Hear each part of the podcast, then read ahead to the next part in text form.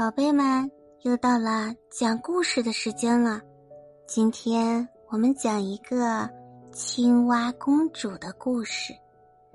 从前有一位国王，他对他的三个儿子说：“你们每个人都射出一支箭来，去把你们的箭捡回来的女孩就是你们的妻子。”一位公主把大儿子的箭送回来了，一位将军的女儿。把二儿子的剑送回来了，但是小儿子伊万王子的剑落在沼泽里，被一只青蛙送回来了。大儿子和二儿子都很开心，只有伊万王子伤心的大哭起来，因为他必须娶那只青蛙。三个王子的婚礼在同一天举行，不同的是，伊万王子的青蛙妻子。是蹲在一个托盘上的。一段时间后，国王想看看这三个王妃，谁最会做针线活，就命令他们每个人为他做一件衣服。可怜的伊万王子又哭了：“我那只青蛙怎么会做衣服啊？我一定会成为笑柄的。”青蛙只是一边呱呱的叫，一边在地板上跳来跳去。等到伊万王子睡着了，青蛙出了门，他褪去身上的青蛙皮，竟然变成了一位美丽的公主。他命令奶娘和保姆，帮我做一件衣服，就像我父亲的一样。仆人们迅速做出了一件精美的衣服。公主把衣服放到伊万王子枕边，又变回了青蛙的样子。伊万王子醒来，发现这件衣服。十分开心的拿着去见国王了。国王不满意大王子和二王子的妻子做的衣服，唯独对青蛙王妃做的衣服赞不绝口。回去的时候，大儿子和二儿子嘟囔道：“伊万的妻子一定不是只青蛙，而是个女巫。”又过了一段时间，国王想看看这三个王妃谁最会烤面包。两个新娘急忙吩咐仆人去看看青蛙究竟是怎样做面包的。青蛙发现了那个仆人，于是他揉了一个面团，直接把面团丢进火里。于是仆人回去告诉了那两个新娘，两个新娘竟然照着青蛙的方法做了。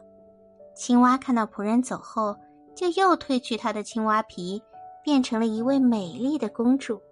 他命令奶娘和保姆，给我做一个面包，就是我父亲经常在节日里吃的那种。仆人们快速的做出了一块香甜的面包。青蛙把面包放在伊万王子枕边，又变回了青蛙的样子。伊万王子醒来发现这个面包，十分开心的拿着去见国王了。国王说：“这块面包太精致了。”一点也不像我另外两个儿媳妇做的糊面包。在那之后，国王想举行舞会，测试一下哪个儿媳妇跳舞跳得最好。除了伊万王子，所有人都很开心。青蛙说：“伊万王子，你先去吧，我随后就到。”听了他的话，王子去参加舞会了。青蛙褪去他的青蛙皮。变成了一位穿着优雅礼服的美丽公主。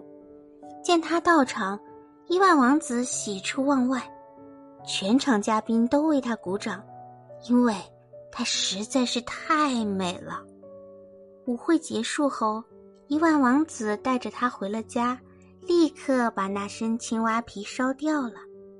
美丽的公主看见这一幕，伤心地说：“伊万王子。”如果你能再等一段时间，我身上的魔咒就会永远解除了，我，叶琳娜公主就会永远属于你了。可是现在，天知道我们什么时候才能相见。如果你想找到我，就要穿过九个王国，来到第十个王国。说完，他就消失了。王子踏上了寻找公主的征程，最后。他来到一座小木屋前，屋里有一个老妇人。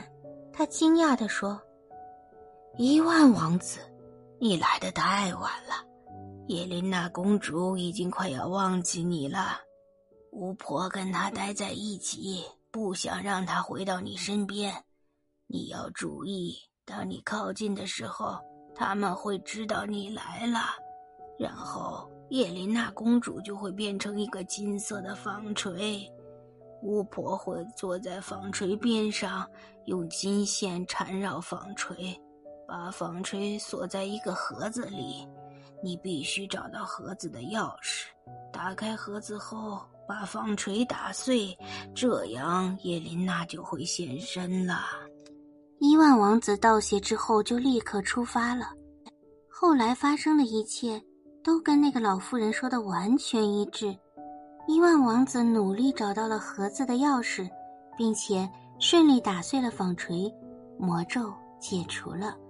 叶琳娜出现在他的眼前，伊万王子和叶琳娜一起回到家，从此幸福的生活在一起。宝贝们，故事讲完了，你们是不是已经进入了甜甜的梦乡呢？晚安，亲爱的。